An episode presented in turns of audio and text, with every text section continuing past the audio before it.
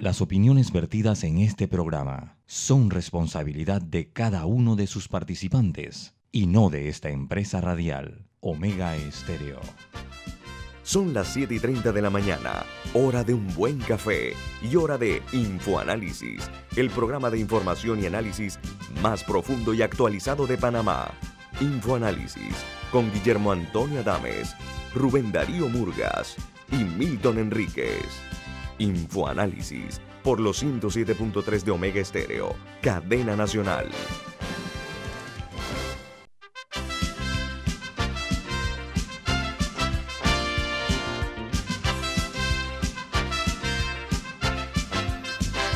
Buen día, saludos desde la capital de la República de Panamá. Es un gusto saludarles para llevarles otra emisión y edición de Omega Estéreo, un programa como Info Análisis que es presentado por por Café Lavazza, un café italiano espectacular usted puede conseguir en los mejores supermercados, lo puede pedir en los mejores restaurantes y también solicitar servicio a domicilio por internet a través de www.lavazzapanamá.com. Café Lavazza café para gente inteligente y con buen gusto, presenta Infoanálisis. Amigos, eh, recuerden que este programa se ve en vivo, en video, en eh, Facebook Live. También lo pueden escuchar en sus teléfonos móviles o celulares en la app de Omega Stereo, que es omegastereo.com, Omega Stereo. También en el canal 856, canal de Tigo, y en todas, eh, también en Tuning Radio, TuneIn Radio, en sus teléfonos móviles o celulares además de todas las plataformas. Bueno, comenzamos con las notas internacionales, porque en España, eh, Sanidad, que es el equivalente al Ministerio de Salud de Panamá, eh, dice que celebra eh, el hecho de que la cantidad de contagiados en España ha bajado un poco, sin embargo, está por el orden del 25% de la población contagiada con coronavirus. Dice que 12 millones de personas están como parte de un máximo de infectados desde el año 2020. Es una barbaridad eso, Milton. 12 millones de infectados en España. Mientras en eh, el eh, Banco Mundial confirma que los hombres más ricos del mundo han duplicado sus fortunas en medio de la pandemia. Nota añade que los eh, señores en mención ah, pasaron de 700 mil millones de dólares un billón punto cinco de dólares, que es el casi el doble dentro de los años de pandemia. Ahí dicen que las tragedias unos ríen y otros lloran. Bueno, los multimillonarios, los más ricos del mundo, han hecho muchísimo dinero en medio de la pandemia. En México, la Secretaría de Salud reportó 19.132 contagios de coronavirus las últimas 24 horas. Añade la nota que fallecieron 79 mexicanos en este lapso de tiempo, el día de ayer, lo que acumula 301.410 fallecidos y 4.368.314 mexicanos que han perdido la vida víctimas de la COVID-19. Mientras eh, en China, las autoridades de ese país endurecen eh, las medidas para el ingreso a Beijing tras detectar un caso de la variante Omicron que involucró a varias eh, personas y algunos restaurantes que esta persona estuvo los días, los 14 días anteriores. En ah, otra noticia de primera plana, hoy se inicia en Chile, donde los casos de coronavirus registran un aumento semanal de 144%, dice que la mayoría desde el inicio de la pandemia. Entre el lunes 10 y el domingo 17 se reportó 47.137 contagios. Ayer hubo 9.454 eh, personas contaminadas nuevos y a la suma totales de 1.804.101.000 contagios y 39.370 fallecidos víctimas de la COVID-19. Eh, hay una noticia eh, que se registra eh, hoy en la primera plana de varios eh, medios del mundo. Disculpen. dice que la potente erupción del volcán submarino en Tonga fue tan fuerte que se ha podido ver desde el espacio y se ha sentido a lo largo de todo el, a lo largo y ancho de lo, del Océano Pacífico y ha causado la muerte de dos personas en Perú. Se ahogaron porque las, las, las oleadas, pues el oleaje creció tanto en Perú que varias personas, dos personas fallecieron. Y dice que desató eh, también el, las alertas de tsunami desde Japón hasta la costa oeste de los Estados Unidos, con eh, la evacuación en Chile y Australia de las personas. Pero miren esto, su sonido, el, el, el, sonido, el ruido que generó este volcán submarino, pudo escucharse hasta Alaska, para que tengamos una medida del impacto. Alaska está a 10.000 kilómetros del sitio donde se dio la erupción. En uh, los diarios de los Estados Unidos titulan así el New York Times. Su principal noticia hoy es los problemas de la cadena de suministros podrían empezar a medida que China impone nuevas eh, políticas dentro del caso de la coronavirus y las empresas eh, se preparan para otro impacto en la cinta transportadora mundial de bienes, ya que China eh, bloquea a millones de personas que trabajan en este sector, según el diario The New York Times. Sobre todo en el tema de la fabricación mundial, donde han estado bloqueando este desarrollo. El Washington Post, su principal noticia, dice, eh, algunos, algunas personas simplemente no les agradamos, dijo una de las personas afectadas en el secuestro que se dio en una sinagoga. Uno de los judíos dijo esto. Dice que eh, tras 11 horas de terror en una sinagoga de Texas, un rabino eh, valiente, eh, además eh, de los miembros de, los, la policía, los entrenamientos de seguridad que tienen y los negociadores del FBI fueron los que tuvieron, lograron que esto terminara felizmente, si se puede decir así, sin mayores consecuencias. El FBI se combinó para pacíficamente poner fin a esta terrible experiencia eh, donde fueron secuestradas varias personas en la sinagoga. El secuestrador es un hombre británico de 44 años y ayer se detuvo a dos jóvenes también aparentemente involucrados en esta situación. El diario de los negocios en los Estados Unidos, The Wall Street Journal, su principal noticia dice, aumento de casos de Omicron eh, presiona a los hospitales en los Estados Unidos. Dice que los estadounidenses no deben esperar que la, la variante Omicron alcance su punto máximo en todo el país en los próximos días y advirtió el cirujano general de los Estados Unidos que el promedio de, siete días de hospitalización eh, en ese país continúa y hay sospecha de que el coronavirus eh, ya alcanzó su nivel más alto registrado hasta este momento.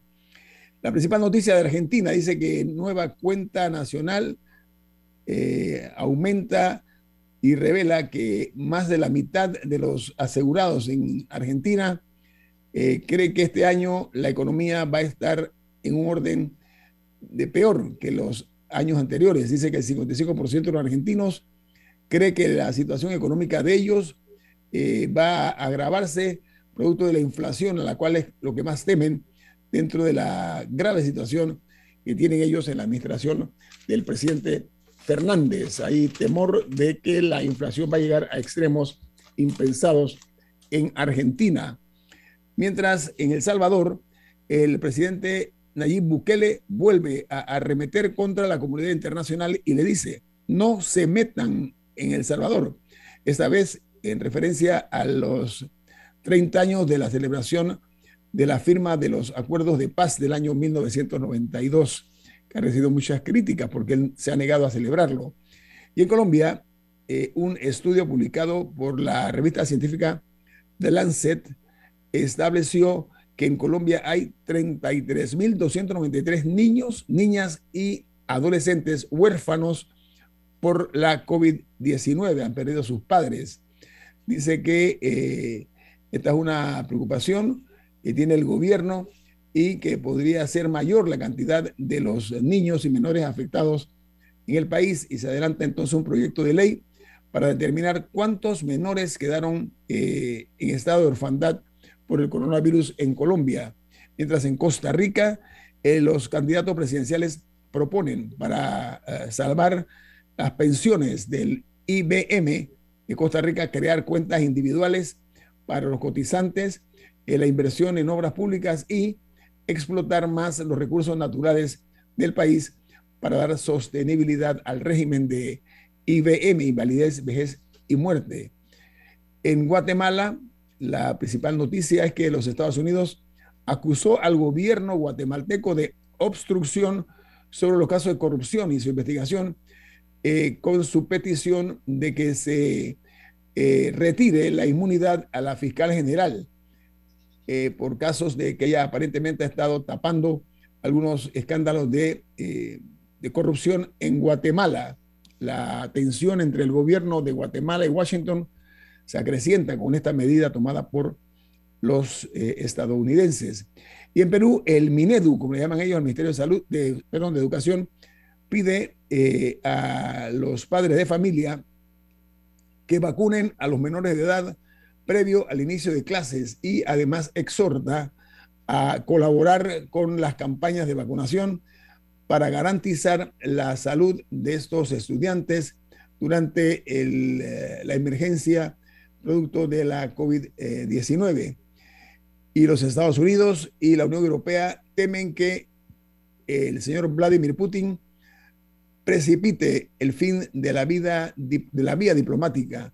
Dice que Washington y Ucrania sospechan que Rusia está detrás de los ataques, eh, ciberataques que se dieron para eh, o contra Ucrania, en este caso en la ciudad de Kiev.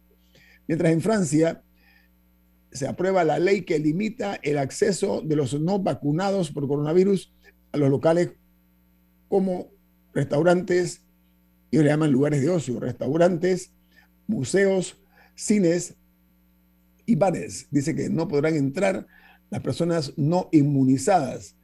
Y esto es una medida que ya eh, la aprobó la Asamblea y va a empezar a regir a finales de este mes. Aquí termino yo con las notas internacionales por el momento, así que vamos entonces a entrar al, terreno local.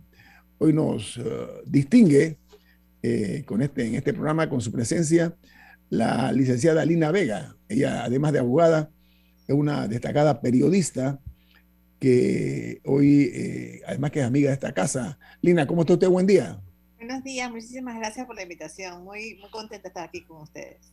Lina, a usted lo esperan, le esperan días difíciles como nueva presidenta de Transparencia Internacional, capítulo de Panamá, lo cual, primero que todo, me alegra y muchísimo porque una mujer que ha demostrado personalidad y carácter en su actuar como profesional del periodismo y como abogada. Así que enhorabuena, pero además eh, nosotros le auguramos muchos éxitos. ¿Cómo se siente en esta nueva responsabilidad que le han atribuido? Muchísimas gracias, muchísimas gracias por, tus palabras. Bueno, eh, simplemente seguir un trabajo que, que, he venido haciendo eh, desde hace muchos años, yo fui la primera directora ejecutiva de la Fundación para el Desarrollo de Libertad Ciudadana, que es el capítulo panameño de Transparencia Internacional, y he sido parte de la Junta Directiva durante todos mis años de ejercicio periodístico, 20 años, este, fui parte, en, algunos momentos, otros no, de la Junta Directiva.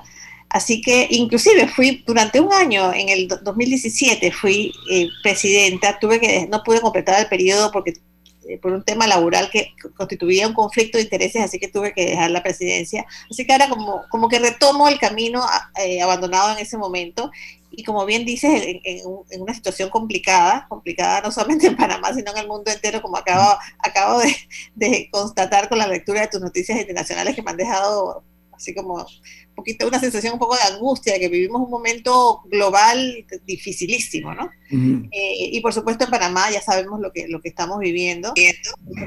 que transparencia, eh, el capítulo panameño de transparencia eh, nacional tiene que seguir trabajando lo que ha venido trabajando hasta ahora, ¿no? Hacer conciencia ciudadana, intentar que las instituciones se suban al carro de la transparencia, intentar que los, los, los, actores, de, no solamente los políticos, sino los actores de, todos los ámbitos de la sociedad entiendan de lo que estamos hablando, ¿no? que lo que, estamos, lo que está en juego es la democracia al final de cuentas. ¿no?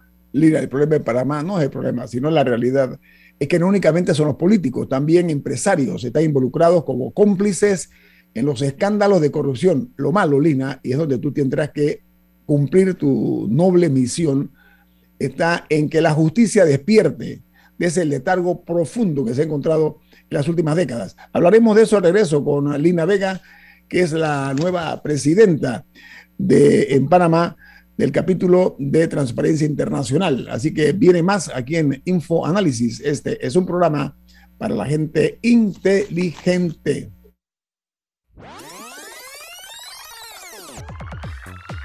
Omega Stereo tiene una nueva app. Descárgala en Play Store y App Store totalmente gratis. Escucha Omega Stereo las 24 horas donde estés con nuestra nueva app.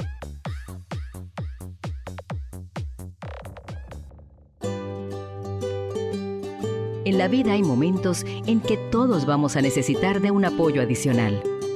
Para cualquier situación, hay formas de hacer más cómodo y placentero nuestro diario vivir.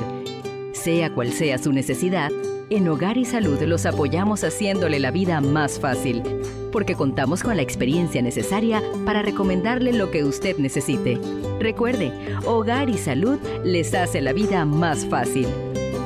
Visite nuestras nuevas sucursales en Villa Zaita al lado del Super 99 y en Cativa Colón al lado del Super Extra. Estamos abiertos en todas nuestras sucursales del país y le hacemos su entrega de forma gratuita en Panamá Centro. Para mayor información, puede consultar en Instagram y Facebook. Ya viene InfoAnálisis, el programa para gente inteligente como usted.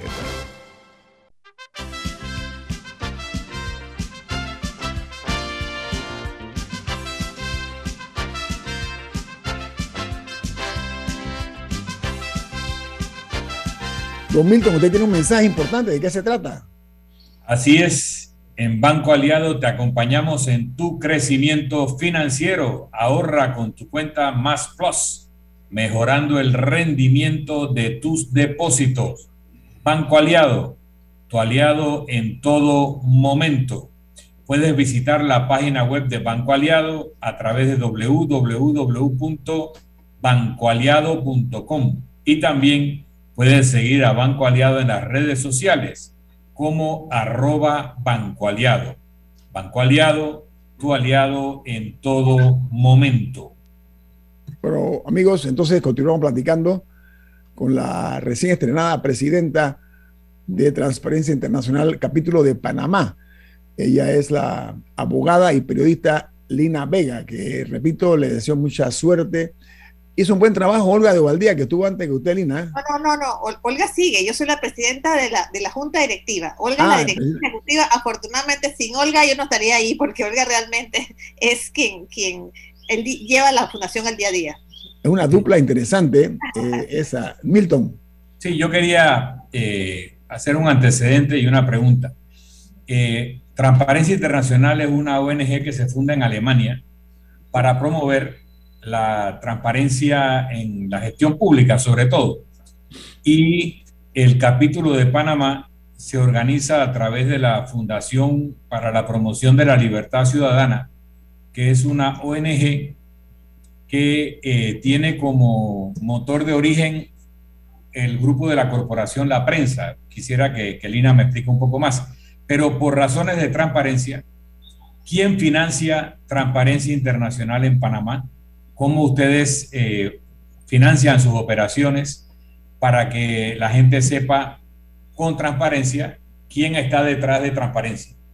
Sí, eh, eh, con mucho gusto te contesto, pero además toda esta información está en la página web de la Fundación, por, por quien la quiera ver. Mira, nosotros efectivamente nacemos eh, como parte de ese, ese, mismo espíritu con que nace el diario de la prensa, que lo recordará, bueno, no sé si los más jóvenes saben, que el diario de la prensa nace en el año 80 como un proyecto ciudadano en momentos que no había ningún medio de comunicación que no estuviera en manos de los militares. Y el, el, el, el digamos, el proyecto original eh, se concibió como un, periódico sin dueños, lo cual se vendieron pequeñas eh, eh, número de acciones a un montón de gente, mil, mil y tantos accionistas hoy día todavía. Eh, de manera que nadie, ningún grupo político, ningún grupo de, de poder económico pudiera controlarlo. En el año 90, a ver, en el año 93, 94, uno de los fundadores, el, digamos, el, principal fundador, el que ideó el, tema, Roberto Eisman, se, retira de la prensa y él decide donar eh, el dinero que le dieron para su liquidación, por todos estos años como presidente, como director, a una organización que él visualizaba como de alguna manera eh, quien hiciera la labor de activismo por la democracia que no podía hacer la prensa, porque la prensa es un periódico que hace hace noticias, hace investigación, pero el activismo por la democracia y contra la corrupción y por el fortalecimiento del sistema, eh, promoviendo la participación ciudadana, era una actividad que en esos momentos, años 90, estaba, estaba muy en boga del mundo entero, el llamado periodismo cívico, que tú me imagino que sabes por dónde va la cosa, que es hacer que la gente, la comunidad se organizara e informar sobre eso. Estaba, eh, él concibió la posibilidad de hacer una organización y donó el, capital fundacional para hacer eh, la Fundación para el Desarrollo de la Libertad Ciudadana. Con ese, con ese, ese dinero y los réditos que ha, que, ha, producido durante todos estos años, hemos vivido más un aporte que todos los años nos hacía la prensa, que nos ayudaba a pagar la planilla, básicamente con los problemas, además de eso, se hacían actividades anuales eh, para recoger más fondos, hacíamos cenas, hacíamos eh, eh, eventos que permitía mantener ese flujo de dinero. Con, los, con la crisis del periodismo mundial, que, en Panamá llegó un poquito tarde porque en los años, los años del 2009, 2017, cuando estuvo Ricardo Martinelli en la presidencia, ya la crisis del periodismo estaba en el mundo entero. Nosotros por esas locuras de, gasto que, se dieron en esos años, casi todos los medios vivieron un boom, no sé si lo recuerdas también. Todos los medios tenían una, cantidad de publicidad. Ya en el mundo no estaba pasando eso, pero en Panamá estábamos en esa situación.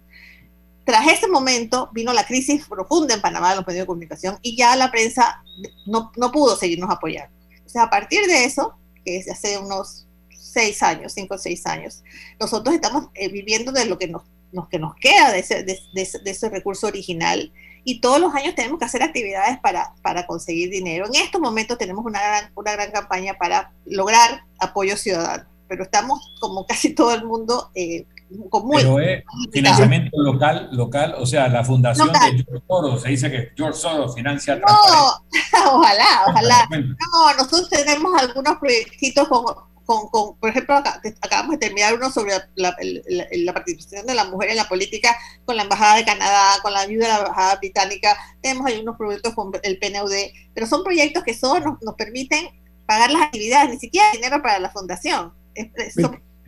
Mira, digo, de, eso vivimos. Tú sabes que el tiempo es oro en los medios electrónicos. Tú, tú trabajas en televisión.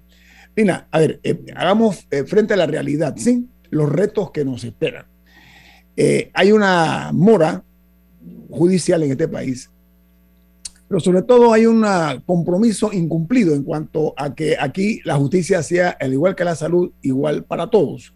Es un hecho conocido que eso no funciona en este país. Aquí hay castas intocables, inamovibles y personas individuales también que son eh, personas que tienen tantas eh, condiciones a su favor que logran eh, torcer el curso de la justicia. Dicho esto, la presidenta de la Corte Suprema de Justicia, la nueva presidenta, ha pedido a los funcionarios judiciales que presenten su declaración de bienes patrimoniales. Es un hecho que eso es parte de la ley. Aquí lo único que está diciendo la presidenta es, señores, cumplan con la ley, cosa que ningún antecesor de ella ha logrado formalizar. Y yo tengo la esperanza de que esta dama lo haga. Ella ha puesto una fecha tope que es importante, que es el 31 de enero de este año, en cumplimiento de la ley 53 eh, eh, de lo relacionado a la carrera judicial. ¿Cuál es su opinión acerca de este estreno que hace la presidenta de la Corte con una medida de esta naturaleza que se cumpla eh, la ley? Como, has dicho, el, tal vez el principal problema que tiene Panamá es la ausencia de justicia. Y mientras no haya un sistema de justicia eficiente, oportuno, independiente, no tenemos una verdadera democracia. Y hay mucha esperanza con la llegada de la nueva eh, directiva de la, de, la, de la, Corte Suprema, eh, inclusive también el, hecho de que haya más mujeres es, es, un avance en el tema de la, de la igualdad. Eh, y esa medida que acaba de tomar la, la, presidenta, por supuesto, nos, nos va en el camino correcto de, de, promover la, la, cultura de la transparencia entre nuestros funcionarios judiciales y eso debería cundir en todo el país. sin embargo, el sistema, el sistema no, necesita una renovación. Nosotros en transparencia lo hemos, lo hemos propuesto hace mucho, porque de nada vale una hacer una, una declaración de bienes que van a, va a un, cajón en la Contraloría o donde queda que queden, y nadie sabe qué pasa con eso. Eh, eh, al final de, de, su periodo eh, vuelven y lo presentan, y no hay nadie, no hay una institucionalidad haciendo comparaciones, haciendo verificaciones a ver si ha habido un, incremento patrimonial injustificado. Eso tiene que hacerse. Se hace, por ejemplo, en el canal. El canal se hace análisis de los, de los, de, los eh, la, situación patrimonial de los funcionarios año tras año para saber si hay un incremento no justificado. Mientras no haya un sistema que verifique esas, esas declaraciones de renta todavía para mí es un canto a la bandera, pero es un avance, ¿no? Es un avance. Amplíamelo, el sistema, ¿cuál sería, eh, Lina? Tendría que haber una, una, una, oficina, una dirección en Contraloría, que tal vez de manera aleatoria, porque no se puede hacer a todos, verificase cada año, cada dos años, cada tres años, es, es, es el, el, estado patrimonial para saber si ha habido un incremento no justificado del patrimonio del funcionario. Eh, hacer verificaciones eh, con, conectado con, con, otras como, como, la UAF, por ejemplo. Tendría que haber todo ese tipo de montaje para saber si es verdad que un funcionario eh, ha podido recibir un, beneficio que no se justifica con el salario que tiene. de otra manera, es, es, digamos, una formalidad. Está bien que avancemos en la formalidad, pero si no profundizamos en el fondo, es, no tiene sentido. Pero Lina, más allá de la voluntad, que es importante, está el hecho también de que se materialicen las cosas, es lo que estamos hablando, ¿no? Sí, por supuesto, porque, por eso te digo que es un paso adelante importante, pero es, es, es fundamental que se entienda que si no hay un seguimiento, no se, se, constituye solamente una formalidad, una formalidad que tiene, que, tiene por supuesto una, un gran simbolismo, porque está mandando un mensaje a los funcionarios, ustedes tienen que rendir cuentas, ustedes tienen que estar abiertos al escrutinio de, de la ciudadanía, eso es importante, pero como somos un país donde nos quedamos siempre en la forma y no profundizamos en el fondo generalmente, es importante que, se, se sepa que se requiere una reforma a la ley para que esas declaraciones de, intereses sean analizadas por un, funcionariado técnico. Esa es, otra, esa es otra cosa. ¿Cuál es el funcionariado técnico que tenemos? Si nosotros tenemos una planilla llena de militantes de los partidos. Entonces, eso también es otro, otro problema grave que, tiene nuestro país y nuestra democracia. Mientras no tengamos un funcionariado técnico, una, que, profesional, eh, que apolítico, que, que se mantenga en, su puesto de trabajo sin importar el gobierno que llegue y que pueda hacer ese tipo de trabajo de manera objetiva e independiente, eh, también es difícil pensar quién va a hacer ese análisis en este momento, quién va a hacer ese estudio, sabiendo que la mayoría de, las, de los son militantes de los partidos políticos. Además que muchos de ellos que son personas que están eh, nombradas temporalmente o no se les da la estabilidad. Así es, así es, así, es. Bueno, como digo, es un, paso adelante y es un mensaje importante de que deben rendir cuenta a los funcionarios. Eso me da mucha ilusión, Lina. Me da ilusión de que, eh, y no porque esté usted aquí en este programa, de que las mujeres hagan lo que nosotros los hombres hemos hecho al frente de cada una de las, eh, de las instituciones del Estado. De verdad, me siento en ese sentido eh, muy esperanzado en que le permitan a la nueva presidenta de la Corte Suprema de Justicia cumplir con su delicada misión de comenzar por casa, porque esta, la idea es comenzar por casa, ¿no? Y eso es una buena señal. Vamos al corte comercial. Esto. Sí, hay voluntad. Vamos al corte comercial. Esto es Info Análisis, un programa para la gente inteligente.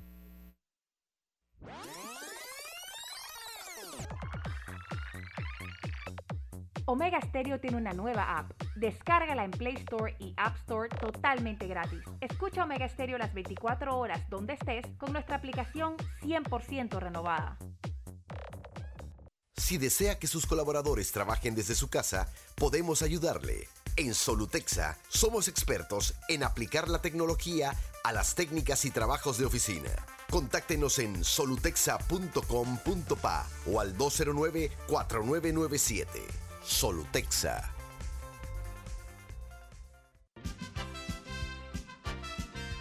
Ya viene InfoAnálisis, el programa para gente inteligente como usted.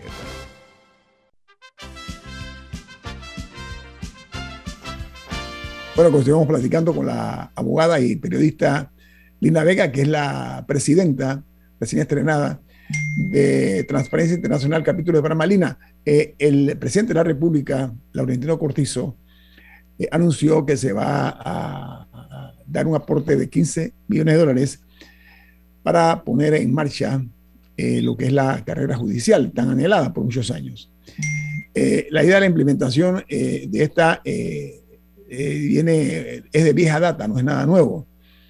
Ahora, eh, lo que hay que ver aquí es que eh, se había bajado el presupuesto, ¿recuerdas? que era de 323 millones de dólares, se bajó a 140, 194 millones. Ahora, eh, la esperanza que podemos tener en que la carrera judicial se va a realizar, porque esto sería un paso de gigante, Lina, y hay que decirlo, ¿no? Que se logre implementar la carrera judicial es uno de los retos grandes de lo que yo llamo eh, el, presidente Cortizo. Podría dejar ese legado. Yo creo que, eh, como ocurre en los Estados Unidos, que los presidentes dejan algún legado, que ese sea uno de los legados del presidente Cortizo. ¿Cómo eh, la ve usted, Lina, desde su perspectiva? Sí, eso fue una de las, de las, de, las pocas noticias eh, buenas. Que halagüeñas, halagüeñas. Sí, sí, el presidente en su mensaje a la nación, eh, eh, son, 15 millones que, bueno, es un principio, no sé si esto es lo, lo, que se necesita, creo que necesita más, como acabas de decir, el presupuesto era mucho mayor. por ahí escuché que estaba, estaba el, el ministro de, de, Finanzas viendo a ver de dónde lo sacaba. y eso implica un traslado de partida que pasa por la Asamblea, que ya sabemos que cada vez que se, que, que se requiere un dinero para un, un, una causa de beneficio del país, eh, los, los, diputados desde la Comisión de Presupuesto eh, empiezan una, una especie de, de, de, de, chantaje o, de, o, de, o de trueque, ¿no? Ok, yo te apruebo esto, pero ¿qué, qué, qué hay para mí en mi, en mi, en mi, en mi circuito? Y, y, así es como funciona la política actual y eso, eso es gravísimo. Ojalá que los diputados entiendan la importancia de la, de la justicia. No estoy seguro que, que lo entiendan, pero al revés, no, no, no, no, les parece que está bien como está, tengo la impresión. Eh, eh, de manera que, bueno, como otra vez es un paso adelante, la persona eh, que está la, la presidenta de la, de, de la, Corte es una persona que sabe de este tema, sabe quiénes son las personas que la pueden ayudar a, a, llevarlo a cabo. No va a ser fácil, hay un funcionariado que llegó de a dedo y que seguramente va a tratar de mantener ese, ese privilegio usando todos los recursos que la ley le permite, ya, ya, ya está pasando, ya ha estado pasando, según me cuentan, algunas, algunos funcionarios de estos presentando recursos para impedir que, que, que, avance la carrera, porque, porque la carrera ahora va, va, va, digamos, a tener un impulso importante, pero, pero andaba a cuentagotas, avanzaba a cuentagotas, y esas cuentagotas que avanzaba estaba siendo impedido por estos funcionarios que, he comentado. De manera que, es más que un tema de dinero, es un, tema de voluntad de, de, de, la gente que forma parte del órgano judicial, que entiendan que eh, eh, pasar por un proceso de selección que les dé estabilidad es fundamental. Eh, ojalá que no lo obstaculicen y, y, y, avance. La verdad que es, es, mi deseo, por supuesto, porque la justicia panameña como está... Eh, Lina, eh, lo que se llama la realpolitik, ¿no? Eh, en Panamá ha sido casi que una norma que hemos visto pasar nosotros. Hemos visto pasar porque no, no entienden que la política eh, o la, el poder político es transitorio. se desvanece antes de lo que la gente lo comprende y hemos visto personajes eh, veleidosos, eh, oportunistas, eh, yo diría que hipócritas y hasta inmorales, que con cara dura se atreven a caminar por las calles de este país después de haber sido señalados de que se han robado los dineros del Estado. Esa falta de justicia que es producto de unos primos siniestros que son la, eh, la realidad de la corrupción, pero además la impunidad eh, vemos que en Guatemala los Estados Unidos está presionando al gobierno guatemalteco porque la procuradora de ese país no ha cumplido con su misión. en Panamá eh, los corruptos le tienen más miedo a los Estados Unidos que a la justicia panameña. ¿Tú qué opinas de eso, Lina? Ah, yo creo que hasta eso ya, ya, no, es, ya no es así, ya son capaces de, sentirse que, bueno, pues me quitan la visa y qué pasa, no, no, no, no me importa, voy a otro, otro país. Eh, la impunidad ha hecho mucho daño. El hecho de que la justicia no, no, no, no, funcione en el país y se haya impuesto la impunidad ha provocado no solamente, eh, eh, digamos, la falta de sanción a quien lo merece, sino el ejemplo, el ejemplo para, para todo el país, desde el ciudadano que pone, no sé, un mecanismo para no pagar la luz, porque dice, ¿por qué no? ¿Por qué yo voy a ser el más honesto si veo que, en la cadena hacia arriba eh, eh, realizan todo tipo de fechorías y no, y no, no pasa nada? Eh, hay una impunidad generalizada que constituye, como digo, un mal ejemplo para el país. Eso sumado a esta cultura de privilegio que tenemos instalada no es de ahora, tiene, mucho tiempo, donde siempre hay un sector que se sale con la suya, con, con, qué sé yo, con el beneficio fiscal para su actividad, con eh, eh, determinados favores para otra. No hay una cultura en este país de, em, del mérito. Aquí la, manera como se avanza económica y socialmente es a través de, una, de la política, de esta política clientelar que ha, hecho del, Estado un botín político y que eh, mantiene de, alguna manera capturada la sociedad, que ve que la única manera de, poder solucionar sus problemas básicos es acudiendo al, político más cercano en esa cadena clientelar. Entonces, no son las instituciones las que están resolviendo las necesidades a, las personas, sino el político al que, al que acude. Y el político que mantiene este sistema quiere que eso sea así. Por eso los recursos no llegan a las instituciones, por eso no hay una carrera eh, eh, eh, administrativa con un funcionariado que, haga que las instituciones sean eficientes. Entonces, todo el sistema está, está basado en, en, en ese proceso clientelar que está destruyendo las, instituciones. Y nosotros todavía estamos a tiempo de eh, impedir que eso avance para que no lleguemos a lo que, a viven nuestros países de la región. La democracia está siendo erosionada en el mundo entero. Hace, un, hace poco eh, una organización internacional, IDEA, presentó un informe dando muestras de cómo la, la democracia está siendo erosionada en todo el mundo. Eh, Estados Unidos es un, es un perfecto ejemplo cuando siempre mirábamos hacia allá para ver las instituciones democráticas también está siendo minada por, por el tema de, en este caso, el populismo eh, y, eh, digamos, la, la, el miedo los miedos, ¿no? O sea, no es nada nuevo, ¿no? Los, los, los, fascistas, los fascistas tuvieron el éxito que tuvieron porque explotaron el miedo. Y aquí de alguna manera también está.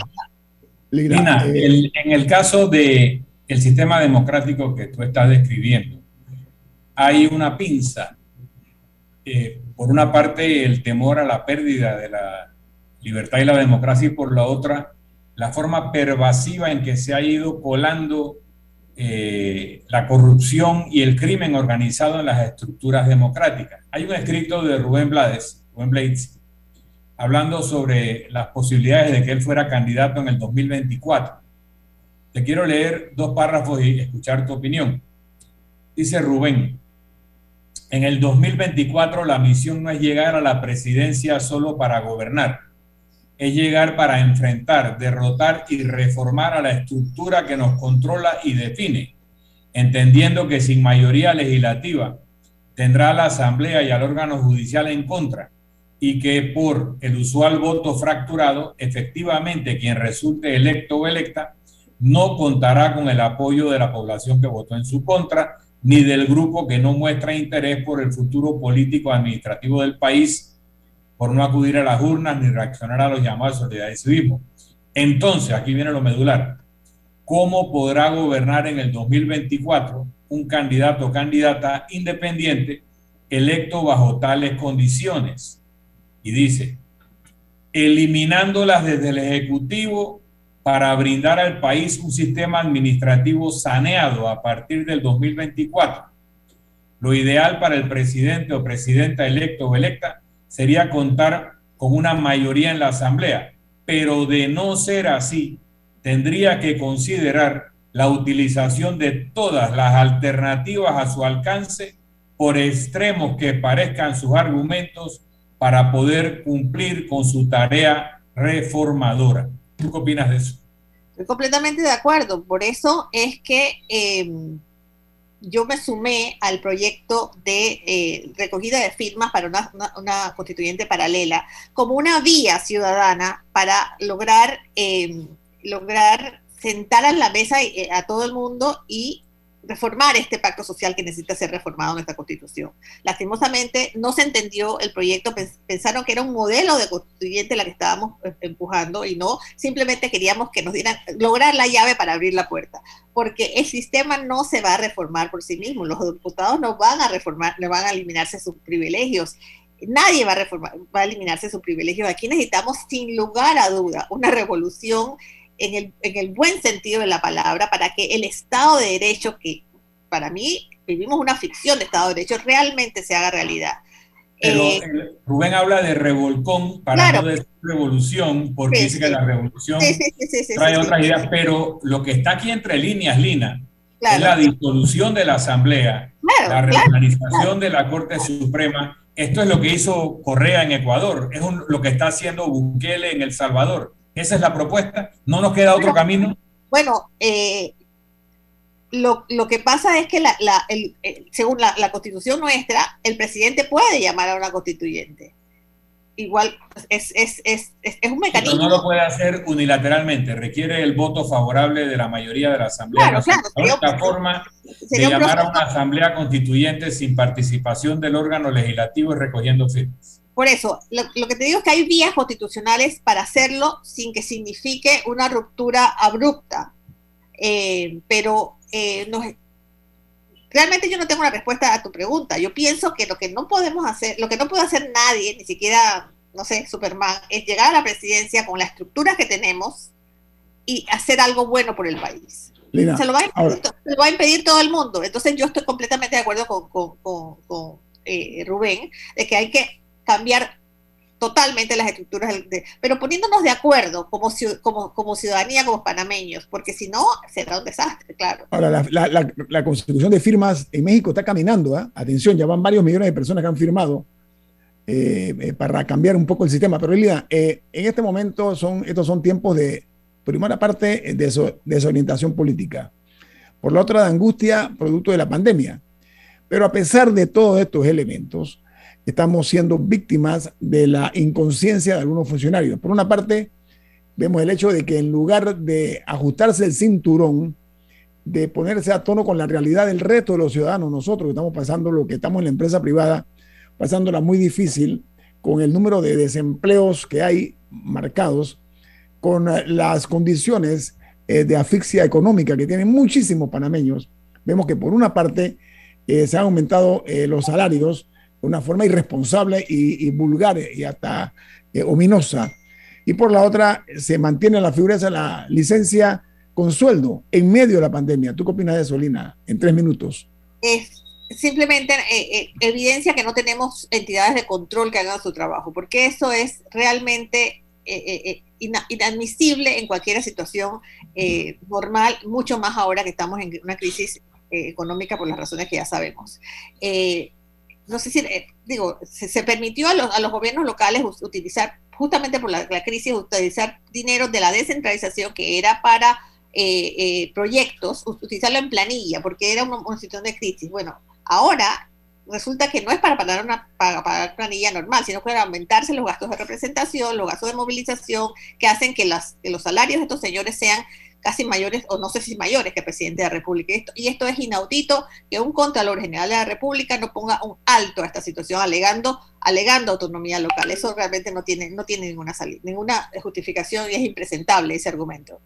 Bueno, estamos habituados a, los, a lo que se llaman los historiales delictivos, ¿no? De algunos eh, políticos, lamentablemente, en este país. Esto me lleva, quiero, quiero, añadir algo que es importante con lo que estás comentando. Esto me lleva al papel de los partidos políticos aparentemente han abandonado su papel fundamental de defensa de la democracia. Ellos podrían poner un alto a esta situación y decir, señores, no podemos estar, estar inscribiendo a estos, a estos lidercillos de barrios que resulta que son personas ligadas al, crimen organizado, que son gente muy popular y por eso los buscan, y luego entran a los, partidos políticos en esas famosas eh, inscripciones masivas y se convierten en mayorías en, en, los órganos de, órganos de decisión que eh, imponen candidatos que son los que están en la asamblea ahora mismo.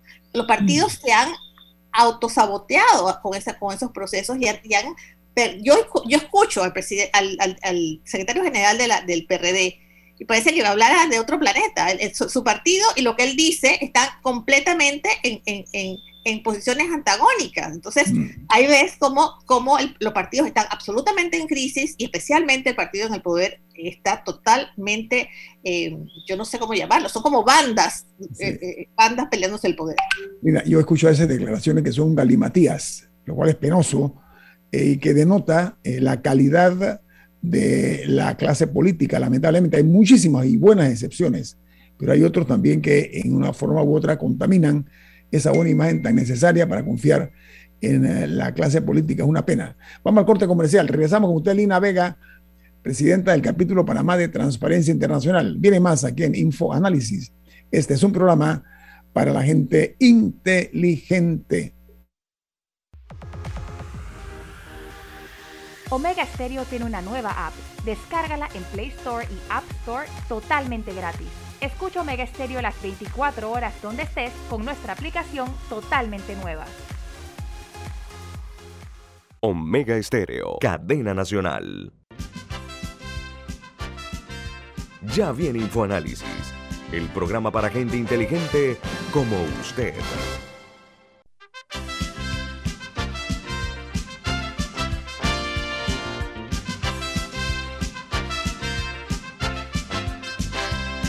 Bueno amigos, de regreso aquí en InfoAnálisis. Lina Vega, nuestra invitada, es abogada y periodista. Eh, ha sido eh, designada como nueva presidenta de Transparencia Internacional, capítulo de Panamá. Lina, eh, la opinión tuya sobre la extinción de dominio como abogada y como periodista, ¿cuál es? Ah, a ver, yo, como, como todo en la vida, nada nada es blanco y negro, ¿no? Hay, hay los matices de grises y depende de cómo se, cómo se, cómo se, se regule, eh, puede ser o no objeto de, de, puede ser un instrumento útil para perseguir el, el, crimen organizado o puede también ser objeto, eh, un instrumento de, abuso en un gobierno que no sea democrático y no tenga instituciones. Así que hay que hacerlo con mucha cautela. Por supuesto que es un elemento que se ha usado en muchos lados y Transparencia lo apoya, Transparencia Internacional, como fórmula para em, eh, impedir que se beneficien de, los, de los, perdón, la redundancia, de los beneficios del, del, crimen organizado, de, la corrupción, personas que participan en ello. Así que es, un instrumento útil, hay que tener mucho cuidado con cómo se regula, eh, pero sí, estoy, estoy de acuerdo. Ahora, eh, Milton. Yo quería eh, preguntarle a Lina en, en, un giro con respecto a, este a estos temas donde el Estado asume más poder. durante la pandemia, los estados han concentrado cada vez más poder sobre las personas, con la justificación de la situación, pero normalmente este tipo de mecanismos de concentración de poder, eh, luego que pasa la circunstancia, no son abandonados. Las leyes que se pasaron después del ataque del 9 de septiembre, del 11 de septiembre en Estados Unidos, que eran extraordinarias para enfrentar la amenaza de Al Qaeda, todavía existen, el Homeland Security y todo lo demás existe, a pesar de que ya no existe Al Qaeda. Entonces, ¿cómo ven ustedes desde Transparencia Internacional estas facultades que se han arrogado los estados y en qué momento ya hay que empezar a regresar a un estado menos invasivo? Sí, ha sido una, preocupación global para, para Transparencia y, y sus capítulos. Eh, y ha quedado en evidencia el, incremento del autoritarismo eh, frente a una situación que sí, eh, obviamente eh, requería cierto control del Estado en determinadas áreas. Em, los, las, las, limitaciones a, las libertades fundamentales y al, digamos, sí, a las garantías individuales quedaron, han quedado muy afectadas con esto. En nuestro, país, por ejemplo, el, el poder que, asumió el, la, la, la, fuerza, la fuerza pública eh, para controlar, digamos, el, los posibles incumplimientos de las normas, las restricciones, provocó, provocó y sigue provocando unos excesos inadmisibles. Por ejemplo, todo lo que sufrieron las personas trans con el tema de, las, de, los, de los días eh, que había que salir hombres o mujeres. Eh, ese es un, buen ejemplo, pero todavía hoy la actitud con que, con que manejan el, el, el control eh, ciudadano, la fuerza, la fuerza pública panameña es, es, es, de un tenor autoritario preocupante. Y eso nada más va a cambiar si los ciudadanos tienen una actitud activa ¿no? de, manifestar los derechos que tienen que, tienen que ser, que ser defendidos y protegidos por estas entidades. Nos falló la justicia, como bien sabes, porque presentamos, presentaron varios recursos y la, eh, la Corte avaló las medidas, las medidas extraordinarias, eh, no considerando las violaciones a la Constitución, de manera que otra vez la justicia no pudo, haber puesto un, límite o, haber hecho algunas matizaciones que, dejaran claro hasta dónde, hasta dónde podía llegar ese exceso de, poder para las instituciones, no lo hizo. En un momento dado vimos a un, Ministerio de Salud tomando unas medidas realmente absurdas. Hay, temas de la transparencia que todavía estamos esperando información. Eh, eh, hay muchas presunciones sobre el tema de los abusos en, términos de las compras que se hicieron. Eh, todavía están repartiendo, aunque el, el, el, ministro dijo que no, unas medicinas que la comunidad mundial ha dicho que no funcionan para, para, para el, tema del, del COVID. Eh, Toda la ivermectina, tú estás hablando de ivermectina. Así mismo es, así mismo es. Desde así que sí, la preocupación se, se, produjo no solamente por el capítulo panameño en Panamá, que emitimos algunos comunicados, sino en el mundo entero, y ese, ese informe al que he hecho alusión hace un rato de, de, Idea Internacional deja claro el aumento del autoritarismo en muchas partes del mundo, un peligroso aumento del autoritarismo en todas partes del mundo. Y lo único que, contra, que dará un contrapeso a esto es un ciudadano informado, un ciudadano, por supuesto, un Estado de Derecho sería lo ideal, pero la mayoría de los países no tenemos esa, esa, eso, esa garantía eh, funcionando. Es un ciudadano informado y activo. La ciudadana requiere, eh, la democracia requiere, siempre lo digo, requiere demócratas, gente que esté dispuesta a luchar y a defender la democracia. Lina, eh, a ver, perdón, la falta de educación es parte del elemento conspirativo contra la corrupción, porque con una ciudadanía ignorante, eh, limitada en sus conocimientos, es mucho más fácil de manipular porque no sabe darle lectura correcta a las acciones que cometen eh, o, llevan a cabo algunos políticos. La situación precaria de la educación de Panamá, ¿cómo tú crees que debe ser, eh, eh, primero que todo, atacada? No, encuentro otro término, porque hay que hacer un, una guerra interna y cambiar ese curso torcido que lleva la educación en Panamá. ¿Cuál es tu opinión ahora con una nueva mentalidad post pandemia? una de las, las grandes eh, tragedias que, que, enfrenta, los grandes problemas, los grandes retos que enfrenta el país, inclusive antes de la pandemia, ya era, evidente lo mal que estábamos, todas, las, todas las mediciones nacionales lo, dejaron claramente eh, establecido. Ahí tenemos que hacer algo, algo radical y profundo, pero no lo podemos hacer porque otra vez el, el, el sistema de privilegios que cada en su pequeño, grandes y pequeños, que, que, en los que vivimos impide que se haga. O sea, los gremios magisteriales, y yo quiero eh, eh, dejar claramente establecido que no estoy hablando de todo el mundo, ni estoy hablando de todos, y que seguramente hay muchos maestros y profesores que, que sí están haciendo su trabajo, pero hay una, una gran cantidad de maestros y profesores que, eh, agremiados que solamente miran el, el, tema, el tema de beneficios profesionales y dejan de, o sea, cualquier reforma académica eh, profunda que se quiera hacer, eh, eh, hay una especie de que, bueno, después que nos aumenten, después que nos den esto, después que nos den aquello.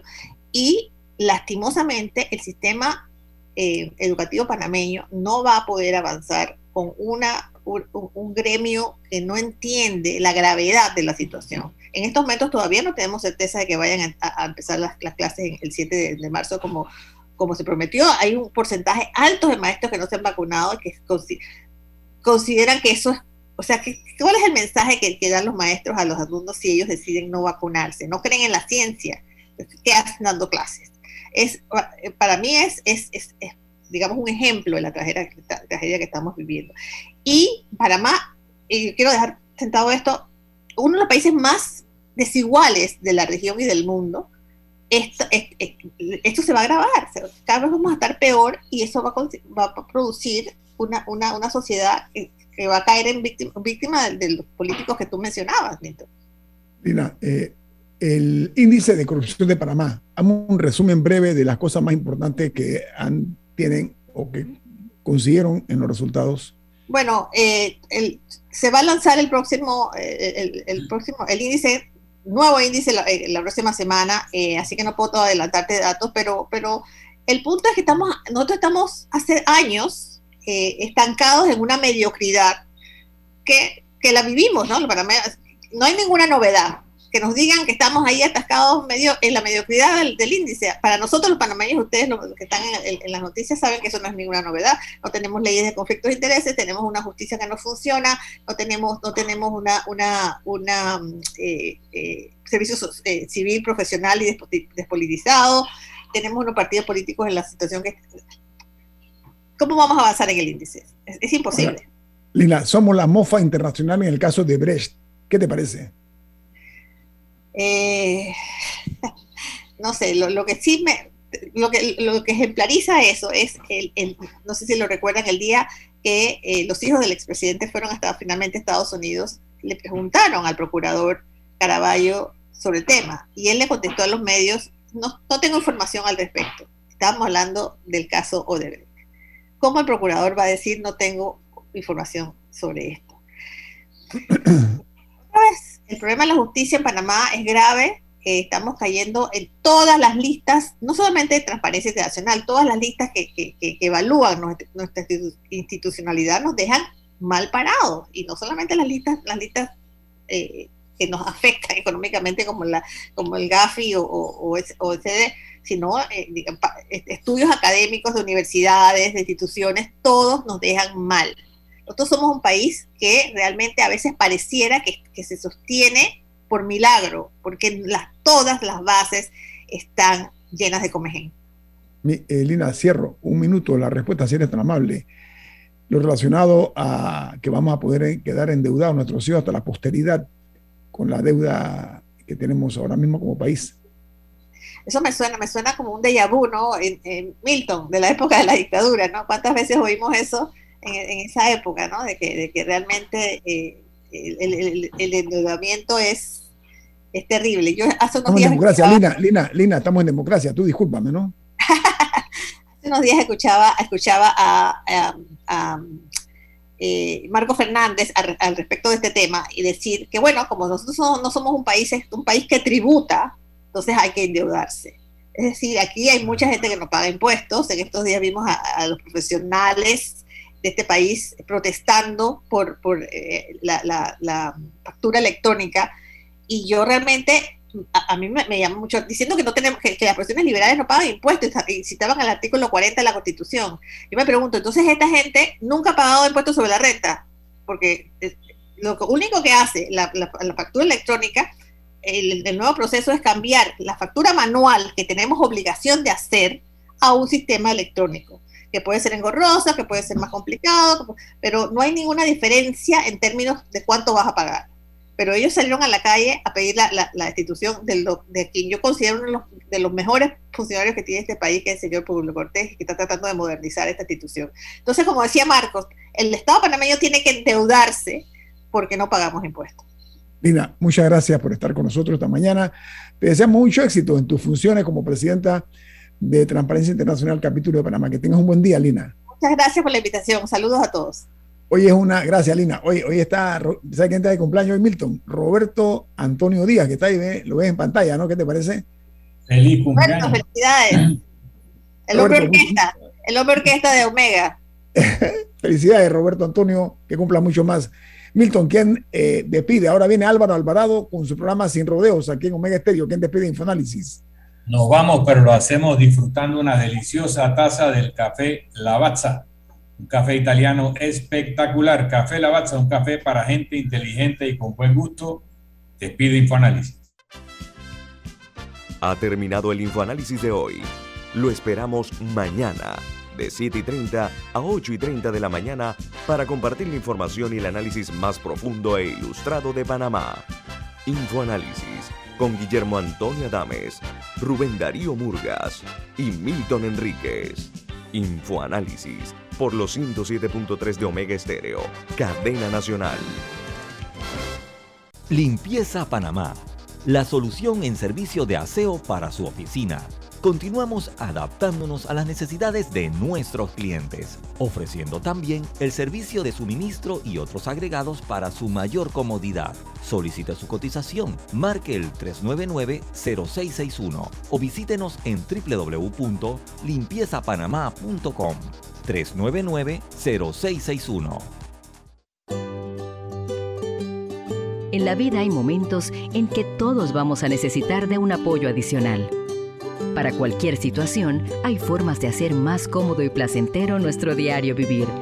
Sea cual sea su necesidad, en Hogar y Salud los apoyamos haciéndole la vida más fácil, porque contamos con la experiencia necesaria para recomendarle lo que usted necesite. Recuerde, Hogar y Salud les hace la vida